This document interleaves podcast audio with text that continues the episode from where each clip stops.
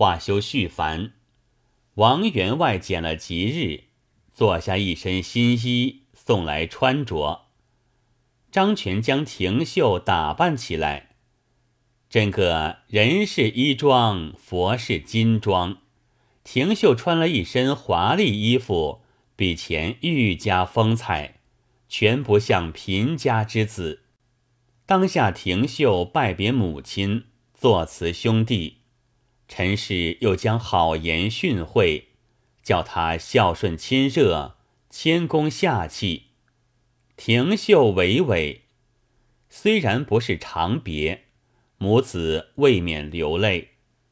张全亲自送到王家，只见厅上大排筵席，亲朋满座，见说到了。进来迎接，道听与众亲戚作揖过了，先引去到拜过家庙，然后请王员外夫妇到厅上坐了。廷秀上前四双八拜，又与赵昂夫妇对拜，又到里边与玉姐相见，其余内外男女亲戚。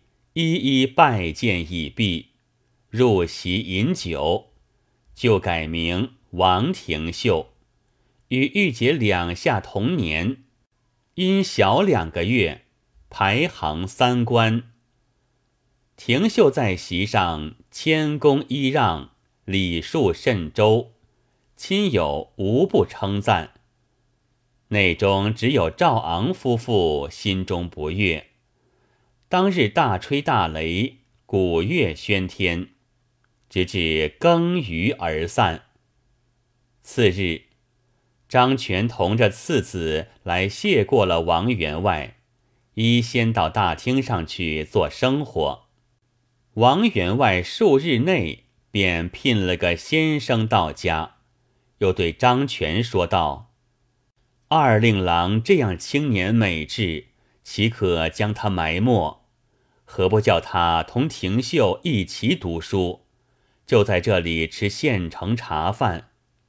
张全道：“只是又来相扰，小子心上不安。”王员外道：“如今已是一家，何出此言？”自此，文秀也在王家读书。张全另叫副手相帮，不提。且说文秀弟兄弃书原不多时，都还记得。那先生见二子聪明，尽心指教，一年之间三场俱通。此时王员外家伙已是做完，张全趁了若干工钱，王员外分外又资助些银两，依旧在家开店过日。虽然江上不足，也还笔下有余。且说王员外次女玉姐，年已一十五岁，未有亲事，做媒的络绎不绝。王员外因是爱女，要捡个有才貌的女婿，不知说过多少人家，再没有中意的。看见廷秀。勤谨读书，倒有心就要把他为婿，还恐不能成就，私下询问先生。先生几口称赞二子文章必然是个大器。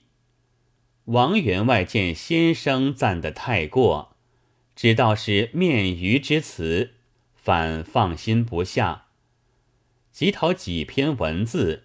送与相识的老学观看，所言与先生相合，心下喜欢，来对浑家商议。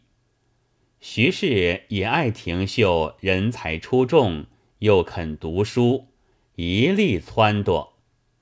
王员外主意已定，养族弟王三叔往张家为媒。王三叔得了言语。一径来到张家，把王员外要追廷秀为婿的话说与张全。张权推脱门户不当，不肯应承。王三叔道：“此事家兄因爱令郎才貌，翌日定有些好处，故此情愿。又非你去求他，何必推辞？”张权方才依允。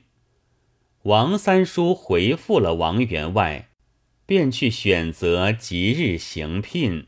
不提。单表赵昂夫妻，初时见王员外承继张廷秀为子，又请先生教他读书，心中已是不乐，只不好来阻挡。今日见说要将玉姐坠他为婿，愈加妒忌。夫妻两个商议了说话，要来拦阻这事。当下，赵昂先走入来见王员外道：“你有句话，本不该小叙多口，只是既在此间，视同一体，不得不说。又恐说时反要招怪，不敢启齿。”王员外道：“我有甚差误处，得你点拨，乃是正理，怎么怪你？”赵昂道：“便是小鱼的亲事，向来有多少名门旧族求亲，岳父都不应承，如何却要配与三官？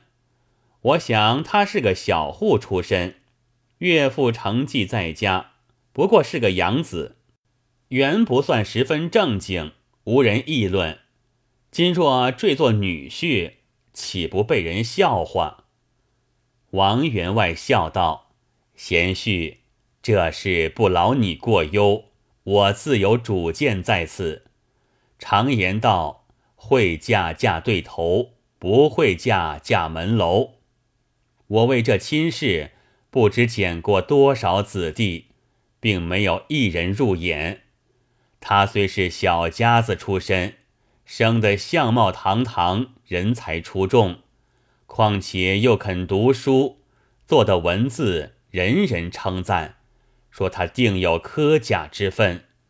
放着嫩般目之眼见的倒不嫁，难道倒在那些酒包饭袋里去搜觅？若捡个好的，也还有指望。倘一时没眼色，配着一个不僧不俗、如醉如痴的蠢材，岂不反误了终身？如今纵有人笑话。不过是一时，倘后来有些好处，方见我有先见之明。赵昂听说，哈哈的笑道：“若论他的才貌，也还有几分可听；若说他会作文字，人人称赞，这便差了。且不要论别处，只这苏州城里有无数高才绝学。”朝吟暮读，受尽了登窗之苦，尚不能够飞黄腾达。他才开荒田，读的年把书，就要想中举人进士。岳父，你且想，每科普天下只中的三百个进士，就如筛眼里隔出来一般，如何把来看得嫩般容易？这些称赞文字的。揭起你不晓得其中道理，见你这样认真，难好败兴，把凑趣的话哄你，如何便信以为实？王员外正要开言，旁边转过瑞姐来道：“爹爹，凭着我们这样人家，妹子嫩般容貌，怕没有门当户对人家来对亲，却与这木匠的儿子为妻。”岂不玷辱门风，被人耻笑？据我看起来，这斧头锯子便是他的本等。小的文字怎么样做的？我妹子做了匠人的妻子，有甚好处？后来怎好与他相往？王员外见说，心中大怒，道：“他既为了我们的子婿，传授这些家业。”纵然读书不成，就坐吃到老也还有余，哪见得原作木匠与你难好相往？我看起来，他目下虽穷，后来只怕你还赶他脚跟不着嘞。哪个要你管这样闲账，可不扯淡吗？一头说，竟往里边而走，羞得赵昂夫妻满面通红，连声道：“干我甚事？只为体面上不好看，故此好言相劝，何消如此发怒？只怕后来懊悔，想我们今日的说话便迟了。”王员外也不理他，直至房中，怒气不息。徐氏看见，便问道：“甚是气得嫩般模样？”王员外将事来之事背细说之，徐氏也好生不悦。王员外因赵昂奚落廷秀，心中不忿，务要与他争气，倒把行聘的事搁起，收拾五百两银子，将拜匣成了。叫一个心腹的家人拿着，自己悄悄送与张全，叫他置买一所房子，弃了木匠行业，另开别店，然后择日行聘。张全夫妻见王员外嫩般慷慨，千恩万谢，感激不尽。自古道无巧不成话。张全正要寻觅大房，不想左建必一个大布店，情愿连店带房出托与人，却不是一事两变。张全贪他县城，忍贵顶了这店，开张起来，又讨下一房家人，一个养娘，家中置办的十分次第，然后。王员外选日行聘，大开筵席，广请亲朋。虽则廷秀行聘，却又不放回家。只有赵昂自觉没去，躲了出去。瑞杰也坐在房里不肯出来。因是赘婿，倒是王员外送聘，张全回礼，诸色丰盛。邻里无不喝彩。自此之后，张全殿中日盛一日，矮挤不开。又雇了个伙计相帮。大凡人最是势利，见张全嫩般热闹，把张木匠三字撇过一边，尽称为张养亭。正是运退黄金失色。时来铁也增光，话分两头。且说赵昂自那日被王员外抢白了，把怒气都迁到张家父子身上。又见张全买房开店，料到是丈人暗地与他的银子，越加愤怒，成了个不解之仇，思量要谋害他父子性命。独并王员外家私，只是没有下手之处，与老婆商议。那老婆道：“不难，我有个妙策在此，叫他有口难分，死于狱底。”赵昂满心欢喜，请问其策。那婆娘道：“谁不晓得张全是个穷木匠，今骤然买了房子。”开张大店，只你我便知道是老不死将银子买的。那些邻里如何知的？心下定然疑惑。如今老厌恶，要亲借白粮到京，乘他起身去后，拼几十两银子买主补人，叫强盗搬他同伙打劫，窝顿赃物在家，就居邻里审时。廖必实说：“当初其实穷的，不知如何咒富，合了强盗的言语，这个死罪哪里逃得过去？房产家私必然入关变卖。那时老燕物已不在家，他又是个异乡之人，又无亲族，谁人去照管？这条性命绝无活理。等张木匠死了，慢慢用软计在老燕屋面前冷丢，送张廷秀出门，再寻个计策做成圈套，装在玉姐名下，只说与人有奸。老燕屋是直性的人，听得了那样话，自然逼他上路。去了这个祸根，还有甚人来分我家的东西？赵昂见说。连连称妙，只等王员外起身借粮，便来动手。且说王员外因田产广多，点了个白粮借户，欲要包与人去，恐不了事，只得亲往，随便带些玉器到京发卖，一举两得。遂将家中事体料理停当，即日起身，吩咐廷秀用心读书，又叫浑家好生看待。大凡人结交富家，自然有许多的礼数。像王员外这般远行，少不得亲戚都要见送，有好几日酒席。那张全。一来是大恩人，二来又是新亲家，一发理之当然，自不必说。时临行这日，张全父子三人直送至船上而别。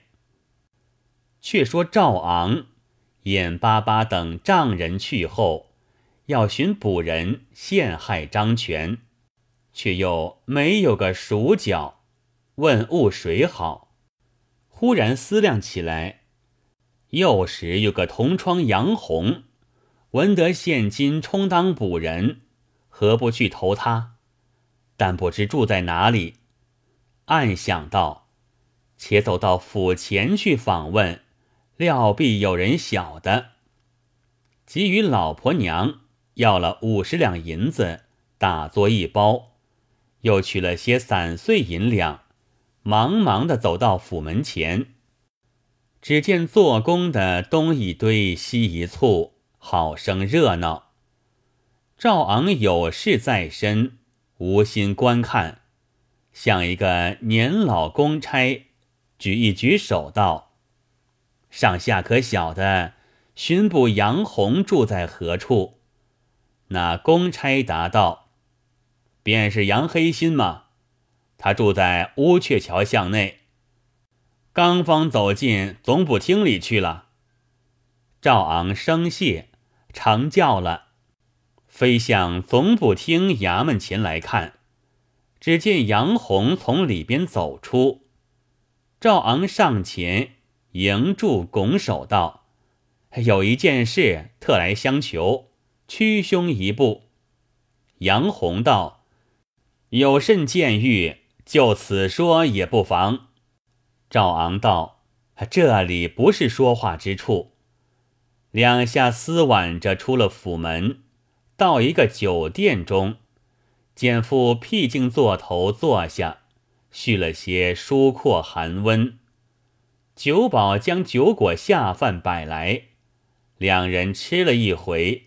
赵昂开言低低道：“此来相烦。”不为别事，因有个仇家，欲要在兄身上吩咐个强盗扳他，了其性命，出这口恶气。便摸出银子来，放在桌上，把包摊开道：“白银五十两，先送与兄。事就之日，再送五十两，凑成十数，千万不要推脱。”